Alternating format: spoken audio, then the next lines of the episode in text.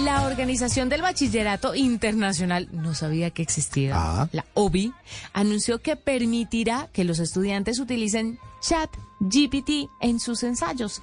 A diferencia de otras instituciones educativas, la Fundación cree que esta inteligencia artificial se convertirá en parte de nuestra vida diaria y es por eso que reveló que no va a prohibir el uso del chatbot creado por OpenAI y en su lugar va a trabajar con los colegios para que apoyen a sus alumnos a usar la tecnología de manera ética.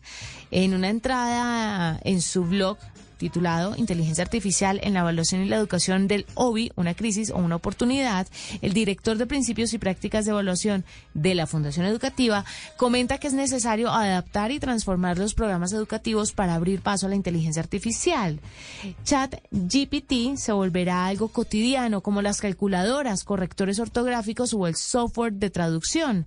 Si bien la Fundación no va a prohibir el uso de esta inteligencia artificial en los ensayos, los, estu- los estudiantes deberán mencionar en el cuerpo que el texto es de una inteligencia artificial y citarlo en la bibliografía. La OBI declaró que el trabajo producido por herramienta de inteligencia artificial no puede considerarse como propio del estudiante, incluso si se trata de un pequeño fragmento. Las reglas impuestas por la organización son para que el alumno comprenda que el chatbot es una herramienta que se rige bajo los, los principios de integridad académica. Esta decisión contrasta con otras organizaciones educativas. Después de la explosión del chat GPT, Muchas escuelas anticiparon que será imposible diferenciar entre un ensayo escrito por una inteligencia artificial o un humano.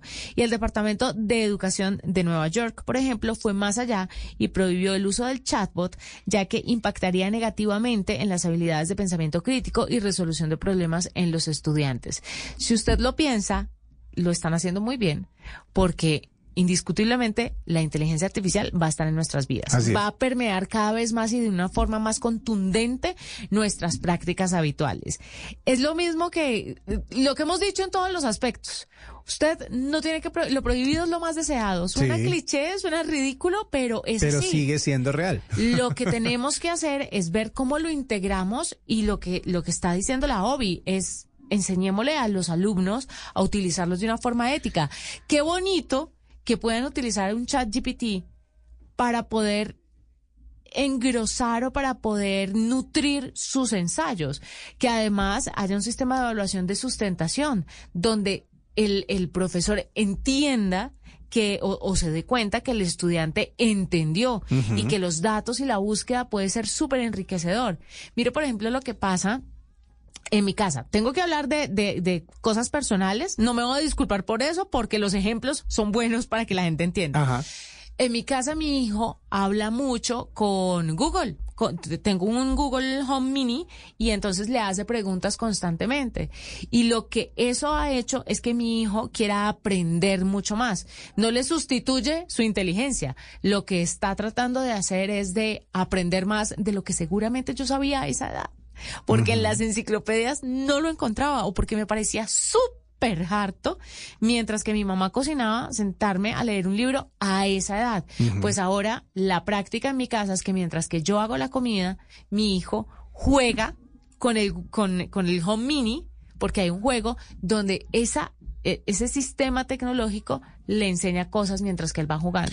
Y hay otra cosa, la inteligencia artificial le puede mostrar a usted datos y le puede mostrar a usted una manera eh, interesante de ponerlos en un ensayo, por ejemplo, pero la educación por lo general tiene que ver con, o, o- o el uso de la educación tiene que ver con qué tan práctico es usted a la hora de implementar algo, solucionar un problema, por ejemplo. Usted no aprende matemáticas para saberse las matemáticas, sino para que cuando las necesite las pueda usar. Y ese, ese justamente es el quid de la educación. La educación no es solo meterle datos a una persona o que la persona sepa un montón de conceptos, sino que a la hora de enfrentarse a un problema real en su vida diaria, en su trabajo, en lo que quiere ser en el futuro, tenga la suficiente eh, academia en la cabeza, lo suficiente conocimiento en la cabeza para poder ponerlo en práctica. Así que si el chat le ayuda a usted a redactar algo, no quiere decir que el chat sea el que aprenda, sino que usted puede aprender de eso, de lo que le están redactando.